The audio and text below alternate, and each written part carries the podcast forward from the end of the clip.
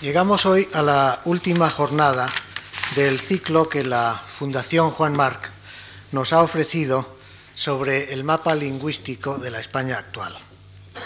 En él, buscando la verdad en medio de las tinieblas de nuestra deficiente tradición educativa y de las brumas emanadas del cerebro de los pequeños políticos, apoyado no pocas veces por los arbitristas de la lingüística, nos hemos aproximado al conocimiento de la situación real de las lenguas que conviven en nuestro país. Hemos empezado, bajo la guía del profesor Gregorio Salvador, por la lengua común de todos los españoles, que además es de todos los hispanoamericanos. Hemos pasado después, con el profesor Jesús Neira, a los bables asturianos, otro día nos hemos reunido en torno a la lengua vasca, de la mano de la profesora María Teresa Echenique.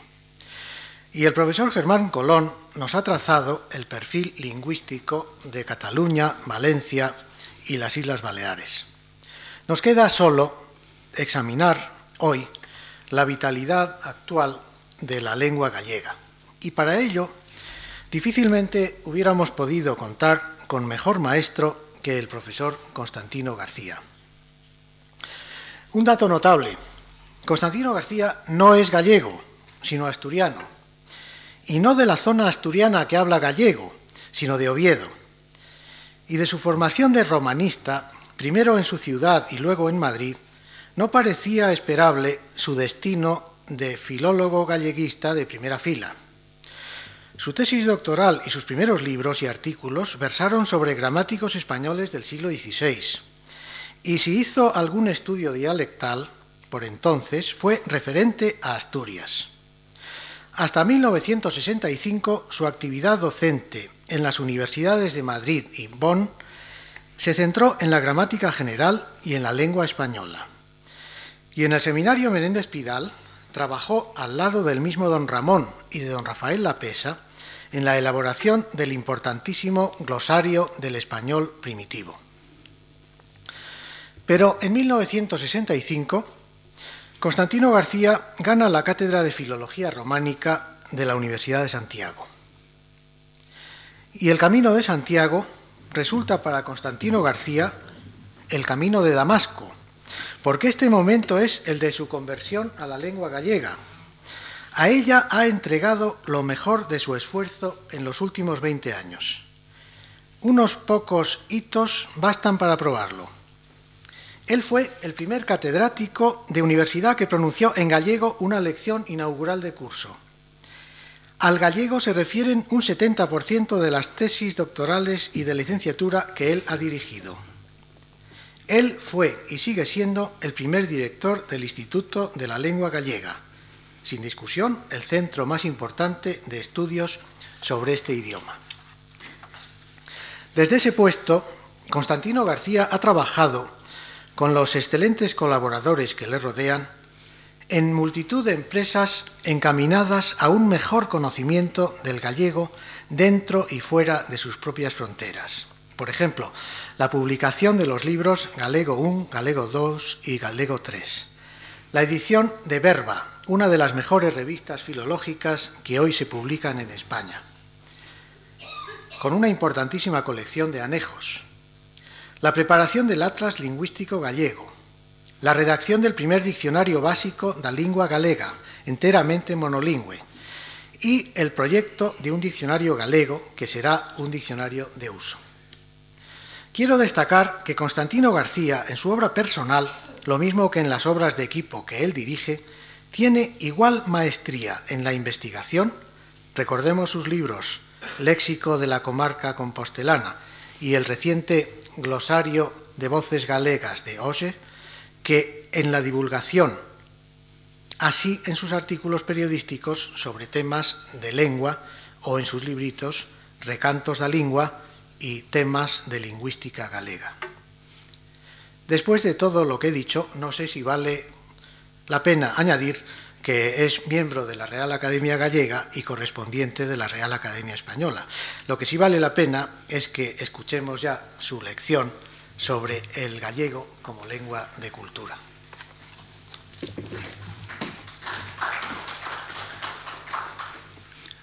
Señoras y señores, qué vergüenza siente uno eh, de escuchar estas palabras que vienen de la amistad del compañero y amigo eh, Manuel Seco. me siento avergonzado. Eh, si me permiten, empezaré con un chiste diciendo yo que soy el más modesto de Europa. En fin, me siento anonadado y avergonzado de hablar ante ustedes, sobre todo después de las palabras pronunciadas aquí por don Manuel Seco, y, hablar precisamente de un tema tan querido para mí y un tema tan general que quisiera llevarles aquí eh, a ustedes los problemas que tenemos con la lengua gallega eh, desde su eh, nacimiento y que son los problemas también, casi puedo decir así, del pueblo gallego.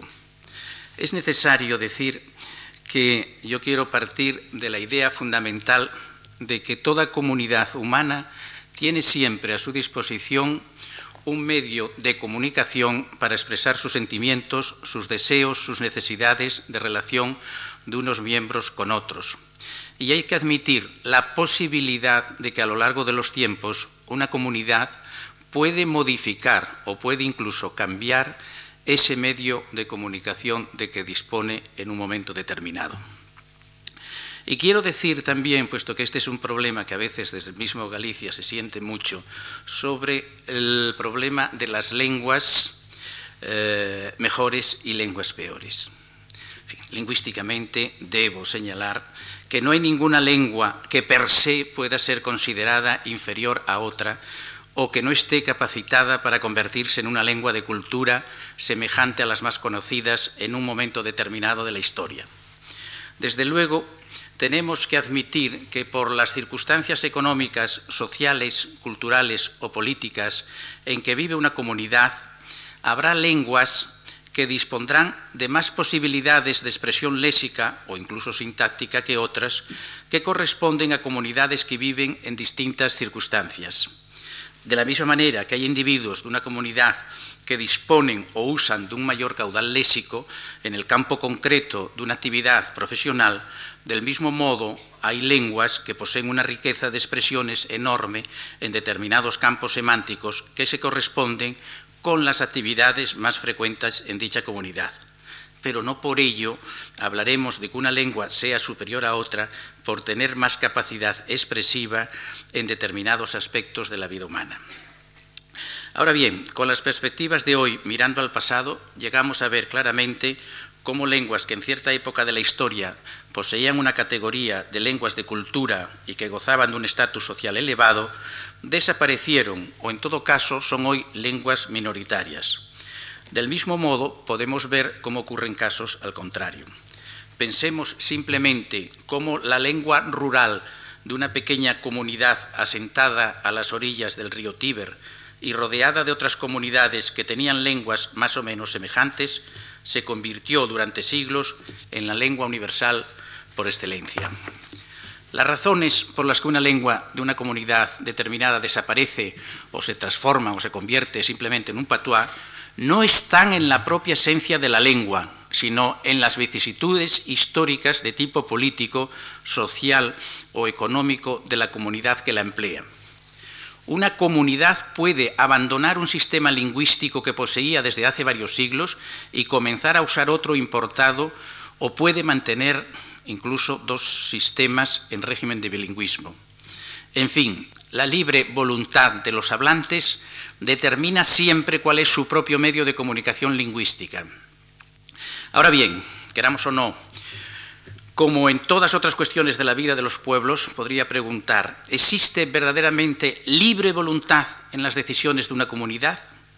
Me atrevería a contestar que sí, pero muy condicionada por otros acontecimientos o realidades que marcan la vida de cualquier comunidad. Creo que era muy necesario hacer estas observaciones para comprender el proceso de la lengua gallega y de sus hablantes. En el territorio que constituye la Galicia actual y un poco más eh, al este, vivía hace veintitantos siglos un pueblo o conjunto de tribus que peleaban a menudo entre sí, según sabemos por los historiadores de la antigüedad, y que habitaban en los castros. Esta característica de habitar en las elevaciones de las tierras es la que lleva a considerar a estas gentes como pertenecientes a la cultura castreña por los historiadores.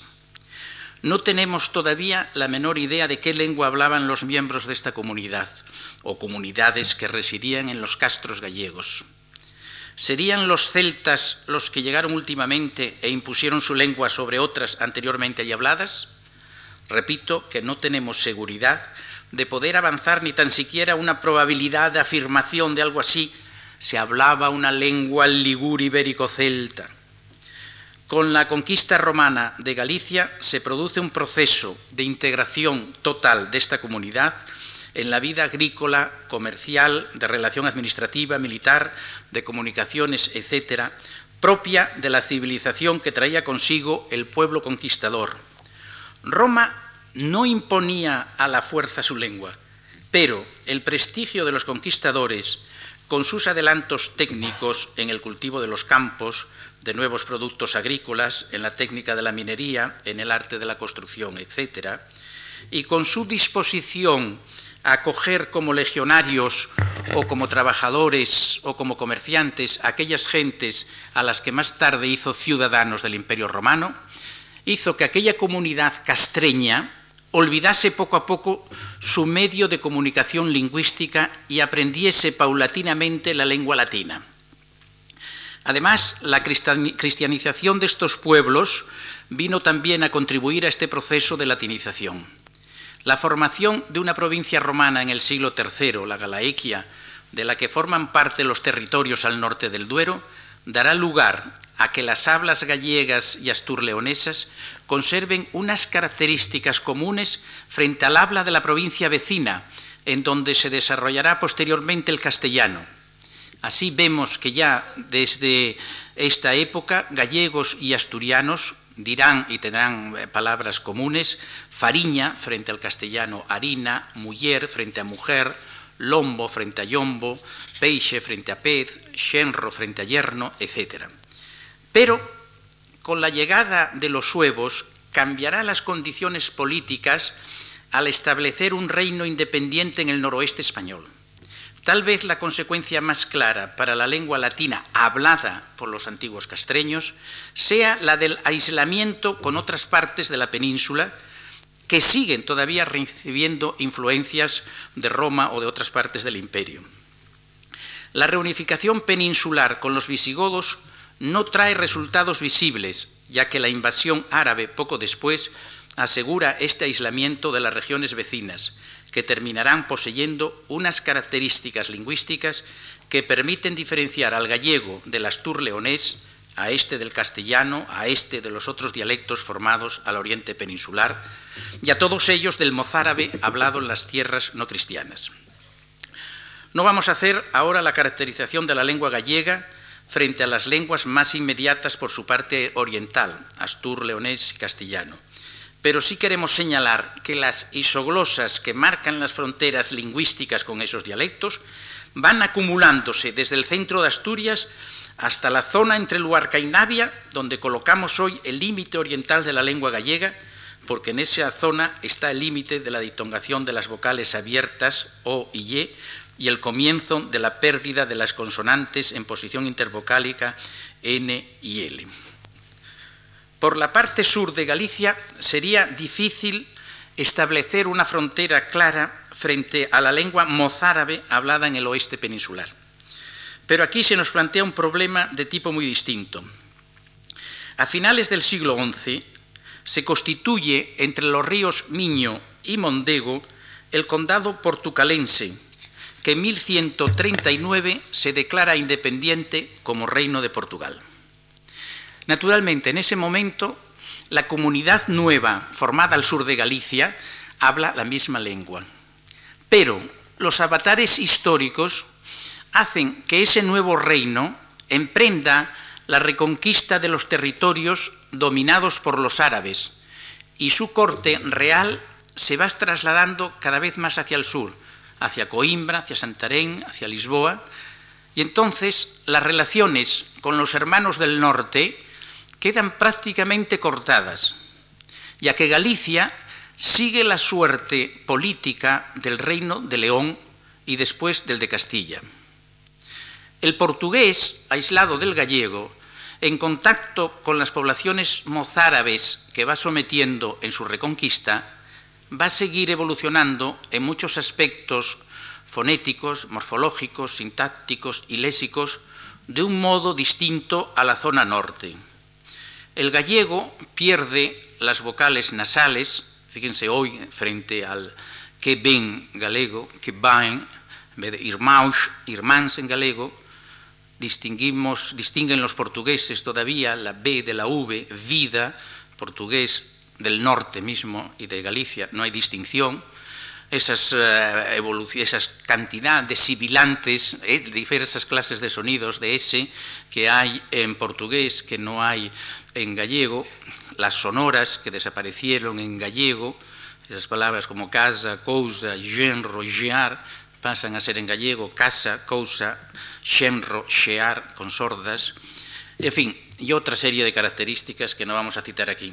Pero sí podíamos señalar que hay también características de tipo morfológico, eh, eh, diversas, una segunda forma del artículo en gallego, eh, esta segunda forma que se dice, por ejemplo, en vez de todos os que dicen los portugueses, los, gallegos dicen pues, todos los, eh, la unión que se hace en portugués, por ejemplo, comer o pan, en gallego, comelo pan, comelo pan, en fin, pronombres como se, de ti, ti fas, que fas ti, la forma che, eh, no hay tiempos compuestos, bueno, etcétera, etcétera. Cada comunidad fue creando con el transcurso del tiempo sus peculiaridades lingüísticas porque sus vidas ya no marchaban paralelas. La rama desgajada del gallego se convertirá en una lengua internacional, mientras que el gallego quedará como una lengua minoritaria en un país pequeño y además sometido, como vamos a ver, a la influencia del castellano. Desaparecido, pues, el imperio romano, arruinado el reino visigótico, surgen desde el siglo VIII en el norte de la península nuevos centros de poder basados en una nueva administración civil formada alrededor de las cortes reales o de los condes y en la administración eclesiástica que mantienen como lengua oficial en sus comunidades la lengua latina heredada de Roma. Pero las gentes de esas comunidades ya no entienden ese medio de comunicación tan separado ya de su lengua vulgar, de tal manera que podemos ya hablar de la existencia de dos códigos de comunicación distintos dentro de una situación lingüística que llamaríamos con terminología actual de diglosia. El latín como lengua alta, código empleado en la escritura, en los actos solemnes y civiles y en la vida eclesiástica, y el romance como lengua baja, como lengua B, como medio de expresión oral en todos los actos de la vida cotidiana. Pero la lengua vulgar romance, en este caso el gallego, consigue poco a poco ir introduciéndose en los usos reservados a la lengua latina. Los notarios, los escribanos, los miembros de la corte e incluso los miembros de la Iglesia redactan sus documentos privados en gallego, puesto que ya era imposible entenderse con los textos en latín. Y en el siglo XIII podemos afirmar que la lengua gallega es una lengua normal de comunicación en todos los actos de la vida, tanto de los ciudadanos normales como de sus señores. Y con esta elevación de la lengua vulgar a la categoría de lengua de mm, normal en la administración, se convierten también estas lenguas vulgares, en este caso el gallego, definitivamente en lengua de cultura gracias al uso que hacen los escritores de esta lengua. La lengua gallega alcanza en esta época un esplendor extraordinario porque consigue el favor de los literatos, además de toda la península, como lengua trovadoresca por excelencia. Recuérdese cultivadores tan excepcionales como Martín Codas, Airas Núñez, Joan Airas, eh, Fernández, Alfonso Anes, Mendiño, Bonaval, Payo Gómez Chariño, bueno, etcétera, el rey de Castilla, Alfonso X el Sabio, el rey de Portugal, Don Denis, y tantos y tantos cortesanos de ambas cortes. Y conoció un periodo de esplendor eh, durante los siglos XIII y XIV. El gallego fue en la península, excepto Cataluña, lo que el provenzal fue en las cortes francesas e italianas, es decir, la lengua por excelencia además de un género literario. Pero este cultivo del gallego tiene también, eh, está representado también por la prosa. A pesar de que Galicia está alejada de los focos importantes de la vida política, cultural española, más o menos en eh, la época de la gran capital de España, en Toledo, pero hay una serie de monumentos literarios en prosa, en todas partes aparece después siempre que la poesía, y así podríamos citar obras en gallego como la Crónica Troyana, la General Historia, la Crónica Xeral, la Crónica de Castela, la Crónica de Santa María de Iria, la Crónica de 1404, en fin, son monumentos importantes de la lengua gallega medieval. En el siglo XV, Macías es el último trovador gallego, aún existen trovadores castellanos que emplean de vez en cuando la lengua gallega, como Álvarez de Villasandino, el Marqués de Santillana, Gómez Manrique, en fin, y otros poetas del siglo XV, que emplean la lengua gallega cuando ya casi en Galicia no hay así grandes escritores que escriban en gallego. En fin, en la Baja Edad Media era la lengua gallega lo que hoy diríamos lengua oficial de Galicia. La lengua que hablaban normalmente poderosos y humildes, la lengua de las obras literarias, la lengua de la documentación notarial y administrativa, una lengua exactamente igual a las demás lenguas romances. Curiosamente, por la documentación medieval se sabe que el gallego era lengua exclusiva usada eh, por muchos medios de la, que llamamos hoy administración local, por los ayuntamientos. Y así, en una consulta hecha en los documentos del Ayuntamiento de Santiago, encontramos que en un periodo que va de 1416 a 1422 hay 326 documentos, de los cuales 308 están en gallego y solo 18 en castellano Piénsese que entonces dependía eh, Galicia ya de la corte castellana. El proceso de introducción del castellano casi diría que se da en primer lugar en el nivel eclesiástico, porque está motivado por la llegada a Galicia de arzobispos foráneos, de Toledo, de Sevilla, etc. Uno de los primeros casos eh, curiosos, el conocido, es el de don Suero Gómez de Toledo, quien en 1362 redacta documentos en castellano frente al cabildo y a los eclesiásticos santiagueses que utilizan siempre el gallego. A veces se presenta en los rectores de la sede eclesiástica, procedentes de otras tierras de España, el uso vacilante del gallego y del castellano.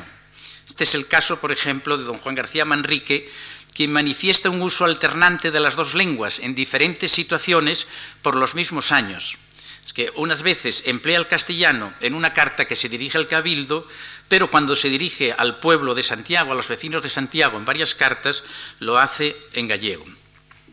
En fin, en el siglo XV es el momento en que el castellano empieza a instalarse en Galicia. Y esta instalación se realiza en las capas superiores de la sociedad. En las instituciones eclesiásticas, jurídicas y administrativas se van a sentar de manera más asidua personas extrañas a Galicia. Y entonces estas personas que son hablantes castellanos van imponiendo poco a poco el empleo del castellano. Esto se ve de manera clara ya con la llegada de los reyes católicos a la corona española que imponen los conceptos unitarios de política, de, vamos, conceptos unitarios políticos, religiosos, administrativos y sociales, y eh, causan estos conceptos que las culturas que hoy llamaríamos periféricas sufran un parón que va a durar varios siglos.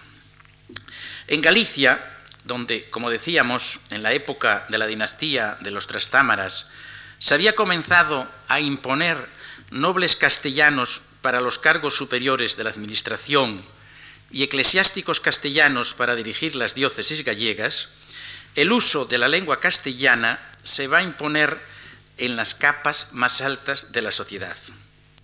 A lo largo del siglo XV veíamos la mayor parte de la documentación privada y eclesiástica está todavía en su mayor parte en lengua gallega. Pero cuando esta documentación se origina en cargos ocupados por foráneos, aparece ya en castellano. Desde finales del siglo XV a mediados del XVI vemos cómo, examinando la documentación, cómo toda esta documentación, tanto oficial como de la Administración de Justicia, como de la Iglesia, como la privada que sale de las notarías, se va escribiendo cada vez más en castellano. Y ya a mediados del siglo XVI no existe prácticamente documento alguno en gallego. No hay, ¿eh? frente a lo que se decía algunas veces, alguna pragmática de los reyes católicos prohibiendo que se escribiese en gallego, ni mucho menos. Ahora, la política unitaria comenzada por los reyes católicos, la expresión lingüística en castellano de todos los miembros de la Corte Real y la expresión de lingüística en castellano de toda la gente que está en la administración civil y eclesiástica hacen el milagro de, de hacer desaparecer de los salones de la nobleza, de los despachos de los grandes funcionarios civiles y religiosos, la lengua gallega que quedará desde entonces exclusivamente al servicio de la conversación oral de los burgueses, de los pequeños comerciantes, de los menestrales, labradores, marineros, etc. Incluso la literatura en gallego ha desaparecido. Pensemos que las condiciones en que se desenvolvía la vida cultural de esa época no eran adecuadas para que algún literato intentase escribir en una lengua que había pasado de ser en pocos años eh, el medio de expresión solamente de las personas menos afortunadas. A partir del siglo XVII, el gallego poco a poco se va reduciendo más en su ámbito de extensión a los dominios rurales y a las capas más populares de las ciudades. Esto provocó, por una parte, una diglosia más marcada y por otra, que reducido el gallego a los estamentos ya dichos, fuese paulatinamente considerándose una lengua rústica, zafia, burda, desde el exterior y con repercusiones también el interior. Súmese a ello que a partir del siglo XVII la emigración numerosa que sale de Galicia pertenece en su mayoría a un estamento cultural muy débil, criados, mozas de servir, aguadores. Se produce entonces ya una disociación muy grande entre pueblo y su cultura y su lengua. En la literatura española del siglo de oro hay abundantes ejemplos de la descalificación de lo gallego, que se llega a convertir en tópico. Como consecuencia, se produce una doble reacción ante un complejo de inferioridad que hasta ahora se manifiesta más nítidamente.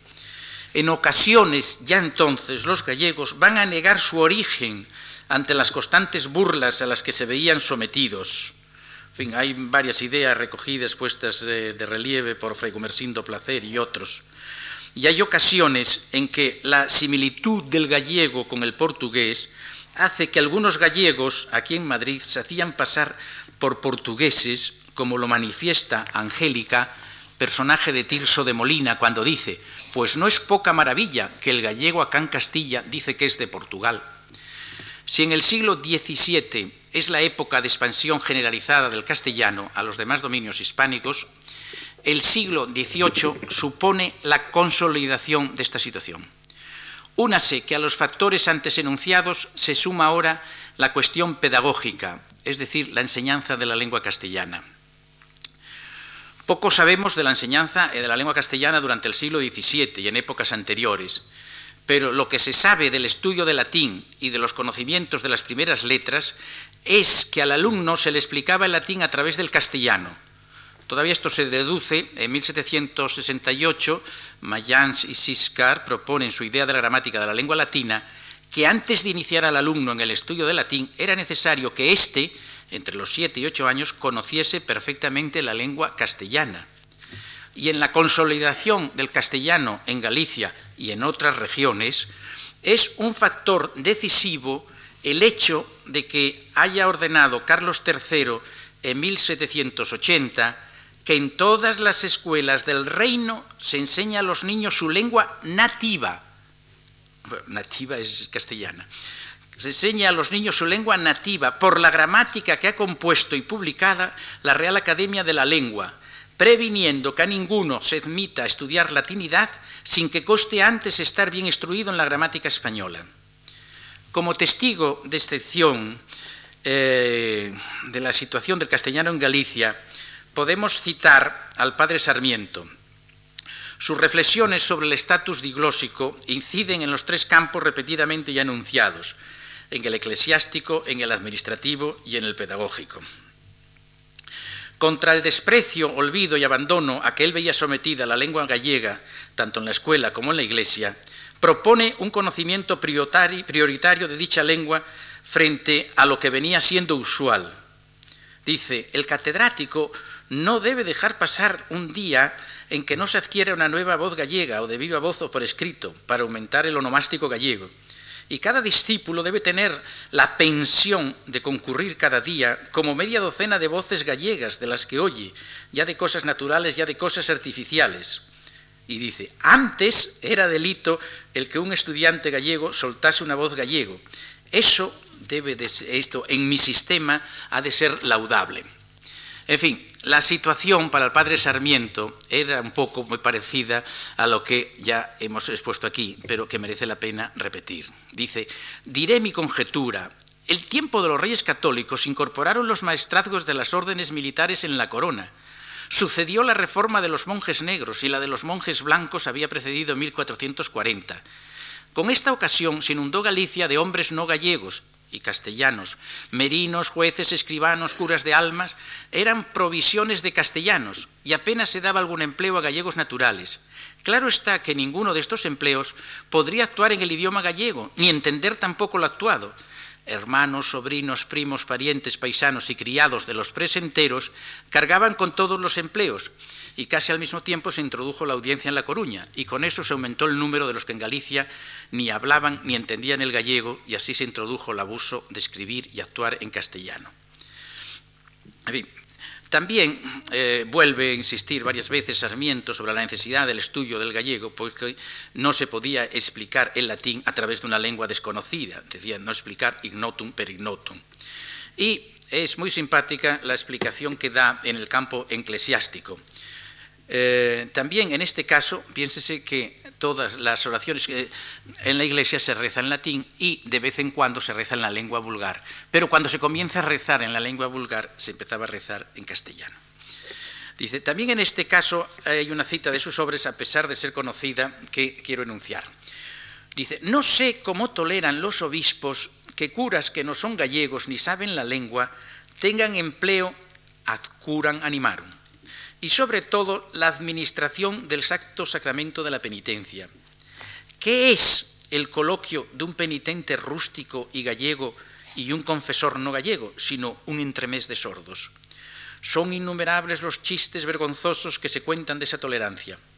Dice, habrá 15 días que un cura gallego natural me dijo que confesando a una gallega, le dijo que ya había confesado antes con un castellano, pero no creía que hubiese sido confesión, porque ni el castellano entendió la gallega, ni ésta el castellano.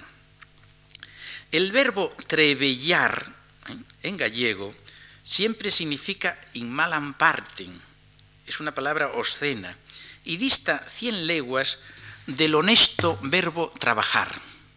Confesor castellano ha habido que hasta después de muchos años estuvo en el error de que lo mismo era el verbo trebellar en gallego que trabajar en castellano. Y a los penitentes que habían confesado que habían trebellado tantas veces, les decía que en días festivos solo podían trebellar una hora, pero que en días sueltos podían trebellar ad laudes e por horas. Si tal confesor hubiera sabido la copla gallega común, o cura máis la criada xogaban os trebelliños, etc., entendería el significado de la palabra trebellar. El tema resulta para una persona eclesiástica como el padre Sarmiento de unas divisiones y consecuencias incalculables, por lo que le hace afirmar que este asunto, dice, es de mucha sustancia y pide eh, pronto remedio o en un sínodo o en un eh, concilio. En fin, el siglo XVIII, pues, tiene una trascendencia enorme en la imposición del castellano en Galicia. Los movimientos socioeconómicos aparecidos en esta época hacen cambiar el estatus social gallego. Por una parte, los representantes del poder y de las clases altas, imbuidos por las ideas del despotismo ilustrado, tratan de extender la cultura a las otras clases sociales, especialmente a través de la escuela, y esta, como ya hemos visto, se desenvuelve en lengua castellana. Por otra parte, en esta misma época, eh, aparte de la emigración gallega que va a Castilla y trae nuevas formas de expresión a su regreso, hay una abundante inmigración en Galicia, sobre todo de catalanes y de leoneses, que va a promover la industrialización, sobre todo la de la pesca, y el comercio. La burguesía, o lo que podríamos llamar clase media, se incorporará en este momento al mundo de la cultura y de la civilización castellana, como tres siglos atrás lo habían hecho los nobles. El gallego en el siglo XIX. El proceso de desgalleguización iniciado entre los siglos XV y XVI no cesa a lo largo del siglo pasado. Las clases sociales gallegas superiores, instaladas en el castellano, sirven de modelo a la gran masa de gentes de la pequeña burguesía y de los menestrales que quieren elevarse socialmente.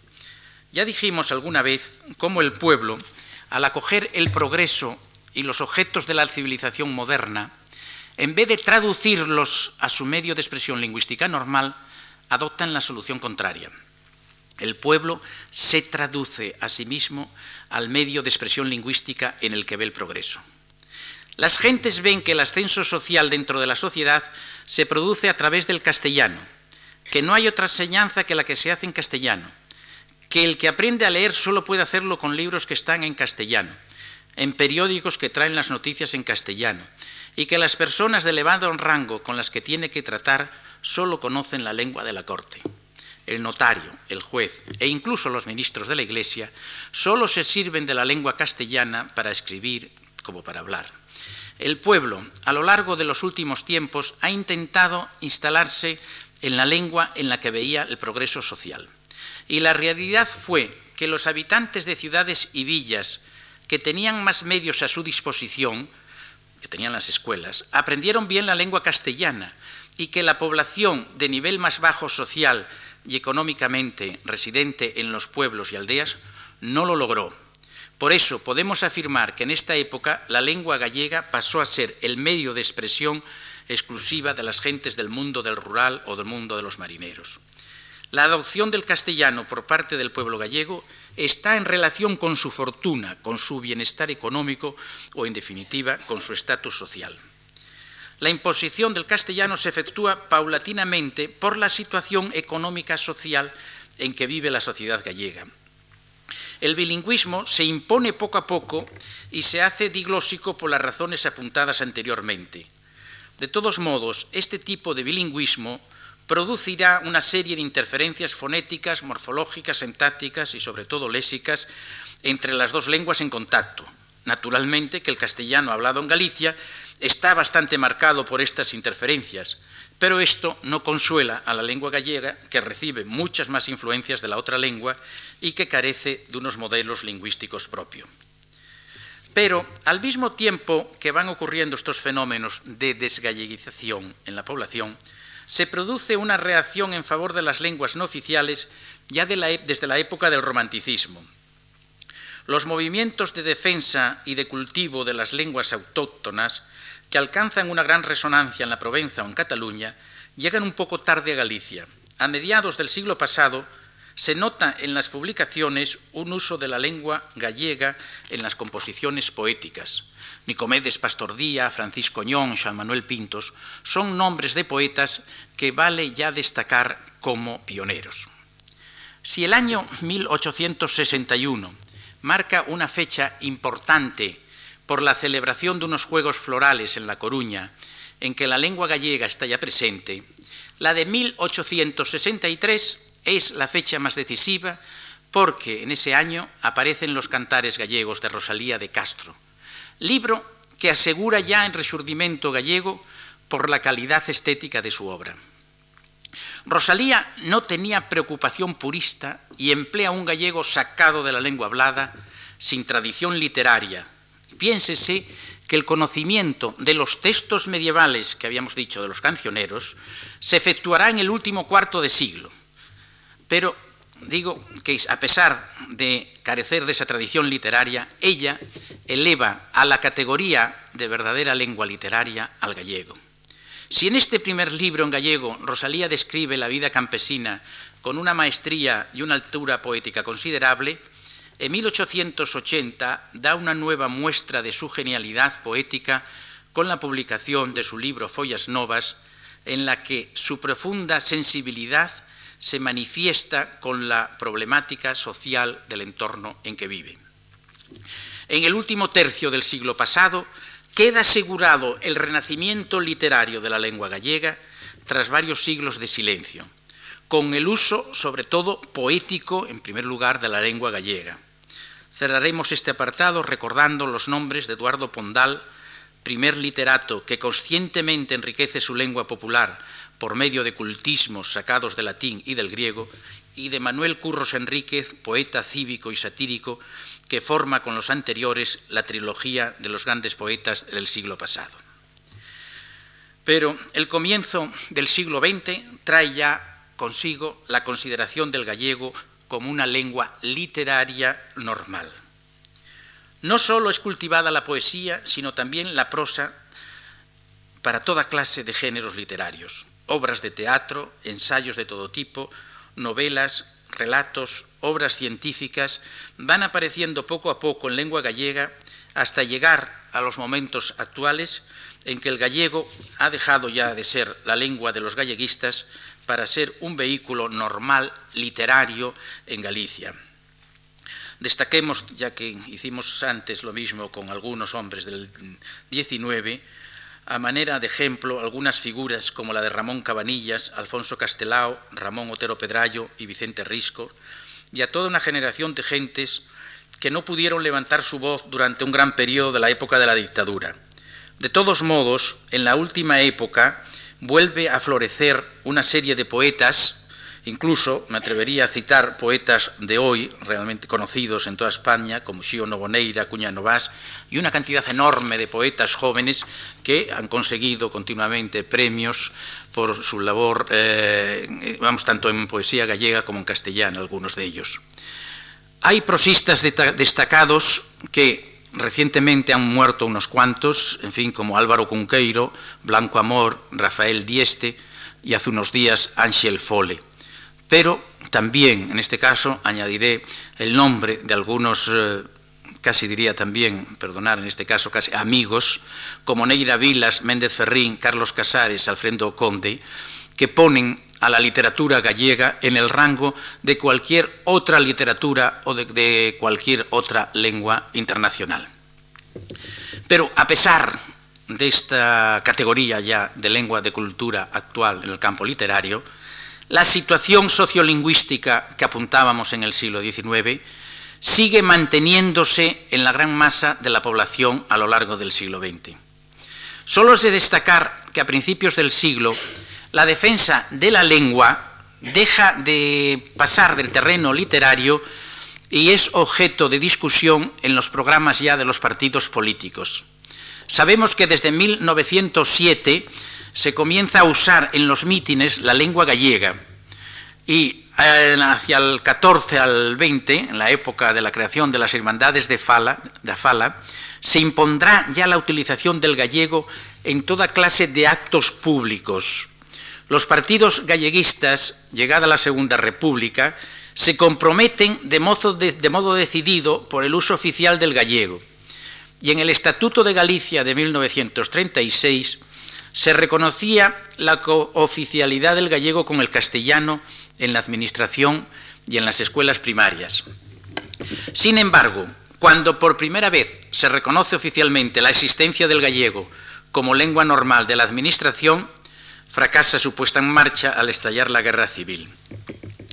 En los años 40 se hace de nuevo una presión enorme contra las lenguas vernáculas y no merece ya la pena hablar de tantos obstáculos que tuvieron que soportar quienes querían expresarse en cualquier idioma que no fuese el castellano. El gallego era cultivado literariamente solo, en los años 40 estoy hablando, por las gentes del, exilio, pero a partir de 1950 vuelven a surgir las voces en gallego. Surgen ya algunas editoriales, y debemos mencionar especialmente a Galasia y a sus directores Piñeiro y Fernández del Riego, que promueven una intensa acción cultural que dio como fruto, además, una gran unidad de la lengua. A mediados de este siglo, la situación mm, del gallego sigue siendo, ¿eh? pensemos en los años 50, semejante a lo que había descrito para el siglo pasado. El hecho de que la Administración, la escuela, la Iglesia, los medios de comunicación social, a los que se añaden entonces, bueno, antes ya, la radio, los transistores son muy importantes en un pueblo donde no había mucha luz eléctrica, a pesar de ser productora. Y por último, la televisión en los años 60 están al servicio de la lengua castellana y hacen sombrecer un poco el panorama de tal modo que era lógico pensar por algunos ¿eh? que predijeran casi la muerte de las lenguas minoritarias a corto plazo. Pero a fines de los 60 y principios de los 70 hay una reacción muy fuerte entre los movimientos juveniles impulsados por los partidos de la clandestinidad y ya en 1970 se aprueba en las Cortes de Franco una ley general de educación en la que por primera vez, después de 30 años de silencio, se vuelve a hablar de las lenguas vernáculas, cuya enseñanza iba a ser permitida en ámbitos muy reducidos en las escuelas e institutos de enseñanzas medias. Eh, que conste que esta ley nos permitió hacer en Galicia, como también en Cataluña, yo sepa, me imagino que el País Vasco, eh, muchas pruebas o muchos ensayos de enseñanza de las lenguas vernáculas, como decía la ley, en las escuelas. Pero solo ocho años después, con la aprobación de la Constitución española, se reconoce en el artículo tercero, apartado 2, que las demás lenguas españolas serán también oficiales en las respectivas comunidades autónomas de acuerdo con sus estatutos. En el Estatuto de Galicia de 1981, en su artículo quinto, se determina, primero, que la lengua propia de Galicia es el gallego. Segundo, que los idiomas gallego y castellano son oficiales de Galicia y todos tienen el derecho de conocerlos y de usarlos. Tercero, que los poderes públicos de Galicia garantizarán el uso normal y oficial de los dos idiomas y potenciarán el empleo del gallego en todos los planos de la vida pública, cultural e informativa y dispondrán los medios necesarios para facilitar su conocimiento. Y cuarto, que nadie podrá ser discriminado por causa de la lengua. Tal vez, visto desde fuera de Galicia, parecerá que estas disposiciones protegen excesivamente la lengua gallega. Pero considerando la situación sociolingüística actual, veremos que la supervivencia del gallego no tiene delante de sí precisamente un camino de rosas. Como se puede colegir de cuanto llevamos dicho, la situación lingüística en Galicia es muy compleja. La administración, la enseñanza, la iglesia, los medios de comunicación social, en fin, el mundo oficial y el mundo económicamente superior habla escribe y piensa en castellano. El campesinado, los marineros, parte de los trabajadores industriales y de la pequeña burguesía, habla gallego, pero escribe en castellano. Hoy, en 1986, el gallego sigue siendo la lengua B de una situación diglósica, en la que el castellano es la lengua alta, la lengua de ascenso social y la lengua que todos desearían dominar para conseguir mejoras sociales, culturales y económicas. En los últimos años se realizaron varios estudios sociolingüísticos sobre el uso y conocimiento de las dos lenguas en contacto y los resultados son de una complejidad extraordinaria dada la situación socioeconómica tan compleja de Galicia. Piénsese en la imposibilidad de mezclar los datos de las gentes de la montaña de Lugo y Orense con los del campesinado de las gentes de La Coruña y Pontevedra, que están más en contacto con las ciudades y villas. Piénsese que el mundo marinero y el mundo del pequeño proletariado industrial no tienen nada que ver entre sí. Las poblaciones de ciudades como Vigo y La Coruña no son comparables a las de Santiago, Lugo, etc. Por ello, y saltando sobre estadísticas muy concretas de determinados puntos, me voy a permitir dar mi impresión personal sobre esta situación. Monolingües gallegos no quedan más que excepcionalmente en la generación de gentes mayores de 60 o 70 años residentes en aldea. De todos modos, estas personas tienen conocimientos pasivos de la lengua castellana, ya que además la diferenciación lingüística eh, castellano-gallega no es tan grande como para no permitir la comprensión de mensajes en castellano.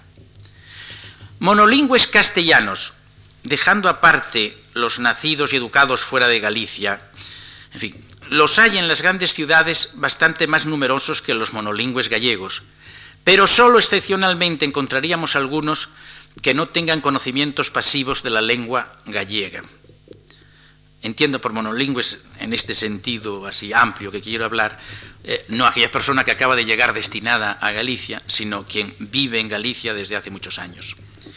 Si pensamos que el número de monolingües gallegos y castellanos eh, es de un 15% de la población total, tendríamos que el 85% de los habitantes de Galicia es bilingüe. Ahora, claramente, entendiendo este bilingüismo de un modo muy desigual. Piénsese que la actual población adulta no fue alfabetizada más que en castellano. Llamo adulta a los que tienen más de 20 años. O sea, los que, tienen, eh, los que están educados ahora en gallego son los que entran ahora en el... Eh, están en el COU o han tenido en el COU ya... menores de 20 años. O sea, la actual población adulta, entiendo mayores de 20 años, no fue alfabetizada más que en castellano.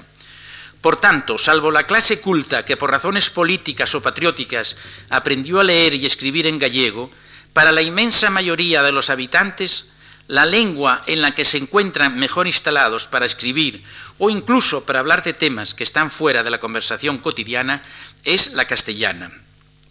E incluso esto es válido para las personas que en casa, en el trabajo, con los amigos o en la taberna, emplean siempre el gallego. A pesar de que la ley de normalización de 1983 intenta potenciar el gallego en todos los niveles de la vida social, la situación diglósica de este gran sector de la población es muy difícil de cambiar.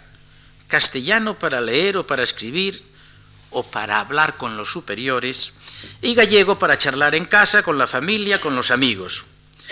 Para paliar esta situación nació la Ley de Normalización Lingüística de 1983 y que apenas lleva tres años en vigor. Ha pasado muy poco tiempo como para hacer una rigurosa valoración de los resultados obtenidos con la puesta en marcha de esta ley que ordena y pone en práctica los principios contenidos en el Estatuto de Galicia. Sin embargo, vamos a hacer un breve análisis de la situación de hoy, mayo del 86. Si bien es cierto que, de acuerdo con esta ley, los decretos y disposiciones oficiales de los altos organismos de la Administración Autónoma se publican en el Diario Oficial de Galicia en gallego, no lo es menos el hecho de que las relaciones entre poderes públicos y ciudadanos siguen realizándose en su mayor parte en castellano. Si tomamos como referencia la publicidad que diversos órganos administrativos de la Junta hacen en la prensa diaria, vemos con sorpresa cómo muchos de ellos, que publican sus decretos en el diario oficial en gallego, mandan a la prensa muchos de sus comunicados en castellano, lo cual parece un contrasentido. En el campo de la administración de la justicia es todavía noticia periodística si algún testigo declara en gallego y los funcionarios se resisten a hacer cualquier asentamiento en gallego con la disculpa de no conocer bien la lengua escrita. En la administración local es donde se nota algún avance del gallego en algunos ayuntamientos, pero en la gran mayoría de ellos aún no se han enterado de que el gallego es la lengua oficial de Galicia. Creo que la razón, en muchos casos, hay que buscarla exclusivamente en la comodidad de los funcionarios, que se verían obligados a cambiar sus hábitos lingüísticos y, en el fondo, ¿eh? al viejo prejuicio de que la lengua gallega está bien para la conversación del café y que la castellana es mucho mejor para ser empleada en las escrituras. En la administración eclesiástica se da el cacho más contumaz de resistencia ante el uso de la lengua gallega en los cultos y actos religiosos.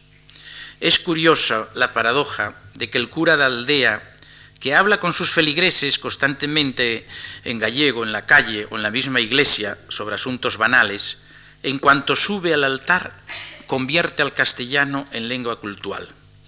En él se da el caso más llamativo de diglosia activa. En la sacristía, en la casa, en la taberna, en la calle, su vehículo de comunicación es el gallego, pero desde el altar solo se habla en castellano y a Dios se reza en castellano. Es muy poco el avance ¿eh? de la Iglesia en el uso del gallego. El avance del gallego en los medios de comunicación no es mucho. No se acaba de romper el círculo vicioso de la prensa que no publica más en gallego porque la gente no lee gallego. Y naturalmente, la gente no lee más en gallego porque no se publican cosas en gallego.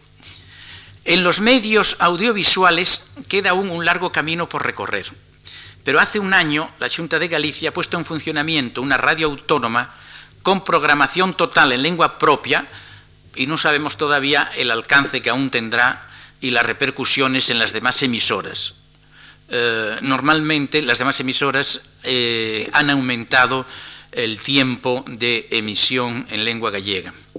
También hace seis meses se puso en marcha una televisión autonómica que indudablemente, dada la fuerza de atracción de este medio de comunicación social entre los espectadores, supone un gran esfuerzo para el prestigio de la lengua gallega. Aquí sí creo, y doy mi opinión particular, que seis meses de televisión gallega, en gallego las cinco o seis horas diarias, creo que ha hecho ya por el gallego más que ha hecho la Real Academia Gallega, el Instituto de la Lengua Gallega, etcétera, porque es una fuerza ¿eh? explosiva enorme de enviar mensajes a la gente y sobre todo para prestigiar el gallego. Ya hemos dicho varias veces, y era lo que justificaba desde el principio eh, en aquella introducción, que es que el gallego no tiene conciencia del valor de su propia lengua, porque por las razones de tipo, las vicisitudes históricas que hemos apuntado, desprecia ¿eh? su propia lengua, y a veces hay gallegos que la hablan porque no tienen más remedio. Entonces, esto es muy fuerte, ¿eh? está tan arraigado que es realmente, o que ha sido probablemente un choque enorme el poder ver estas películas que han puesto, que están poniendo en gallego de Dallas, y ver a los doctores hablar en gallego, ¿eh? y ver pues, a los grandes petroleros hablando en gallego, ver que, el gallego es realmente un choque tremendo. ¿eh? Yo contaba esta mañana en una reunión cómo eh, normalmente cuando vamos a hacer encuestas en el campo, eh, cuando encuentras una persona en una aldea, pues en fin, eh, apartada, si uno entra en conversación hablando con el paisano en gallego, eh, uno sufre un rechazo inmediato, porque ese hombre que no tiene conciencia del valor del gallego piensa que lo subestimo porque lo hablo en gallego. Ahora, esto precisamente, esta fuerza, como digo, de la televisión y de los medios de comunicación, harán cambiar ese sentido del prestigio de la propia lengua. Y también comentaba como anécdota que nuestras mm, encuestas, cuando se hicieron hace 8 o 10 años sobre, para hacer, realizar el, acto el Atlas Lingüístico de Galicia, una de las preguntas, antes de hacer las, eh, las cuestiones técnicas, las cuestiones lingüísticas, era, eh, ¿dónde, cree que, ¿dónde cree usted que se habla mejor gallego? Ninguno de los 167 puntos contestó aquí en esta zona o en algún sitio vecino. En los pueblos de La Coruña, de Pontevera, decían por Lugo, por Orense es donde mejor se habla gallego. Es más, en fin, y ahora sale mi asturianismo, en la parte de Mondoñedo, entre la parte de Mondoñedo y Lugo, algunos contestaban, ¿dónde se habla mejor gallego? Y decían, en la parte de Asturias. En fin, y como digo, normalmente es el Lugo, ¿eh? los de Lugo y Orense, que dicen ¿eh? que son de la otra parte. En fin, creo que esto de la televisión va a conseguir por lo menos elevar, eh, entrar en las gentes de que la lengua gallega realmente, ¿eh? no solamente ver a los políticos eh, hablarlo, sino que ver, como decía, esas funciones de Dallas o cualquiera de los problemas que aparecen en la televisión y que se dan cuenta de que el gallego es una lengua vehicular más. En el campo de la enseñanza es donde se ha cumplido con más entusiasmo los objetivos que marcaba la ley de normalización, debido a la existencia en los medios culturales de hombres con más preocupación por las cuestiones lingüísticas. Si bien la Universidad Gallega no ha sido transferida a la comunidad autónoma y no hay ningún acuerdo oficial sobre el uso de la lengua gallega en los medios universitarios, es preciso decir que fue en estos medios antes de que existiesen leyes permitiendo su enseñanza, donde primeramente se hicieron cursos, conferencias, etc. La situación actual del empleo del gallego es muy desigual y es imposible hacer una valoración ya que no hay disposiciones sobre su uso y esto depende mucho de facultades o centros, así como de las diversas actitudes de profesores y estudiantes. Pero en los demás niveles educativos no universitarios, la lengua gallega es materia de estudio obligatorio. La Junta de Galicia aprobó el 8 de septiembre de 1983 un decreto en el que se señala que el gallego tendrá asignadas tantas horas de estudio como las dedicadas a la lengua castellana. Dentro de la enseñanza general básica están señaladas cuatro horas semanales de clase. Dentro de formación profesional y del bachillerato son cursadas también varias horas semanales en cada curso. Así como en el COU es obligatorio el estudio de tres horas de lengua y optativo el de cuatro de literatura. Todavía es muy pronto para sacar conclusiones de este tipo de enseñanza bilingüe. En resumen, la normalización lingüística se va realizando poco a poco y con bastante resistencia pasiva por parte de los elementos que se encuentran instalados muy bien en una situación diglósica. Hay ámbitos de la vida política como el Parlamento o las publicaciones oficiales de la Junta donde la situación del gallego como lengua oficial está firme, pero en los medios de comunicación, en la administración mm, local y sobre todo en la de justicia y en la eclesiástica, queda por delante un gran recorrido para que la lengua gallega sea considerada apta como medio vehicular expresivo. En los medios educativos es donde parece que la lengua gallega encuentra menos resistencia. En fin, personalmente, la situación de hace 20 años con la de ahora, como comprenderán y por lo que acabo de decir, es eh, enorme. ¿eh? El cambio ha sido enorme. Ahora, no es, como decía antes, un camino de rosas que está por delante. Son muchos años y mucha comodidad de emplear este sistema diglósico para que el gallego sea de verdad una lengua de cultura igual a la castellana. Creo que hay que esperar unos años para saber con certeza si esta lengua minoritaria y desprestigiada por sus propios hablantes se afirma o no como lengua de cultura o como lengua oficial a todos los efectos. Yo espero ¿eh? esperanzadoramente que el gallego se convierta, si no lo es ya, realmente en una lengua de cultura igual a las demás lenguas de la Romania. Muchas gracias.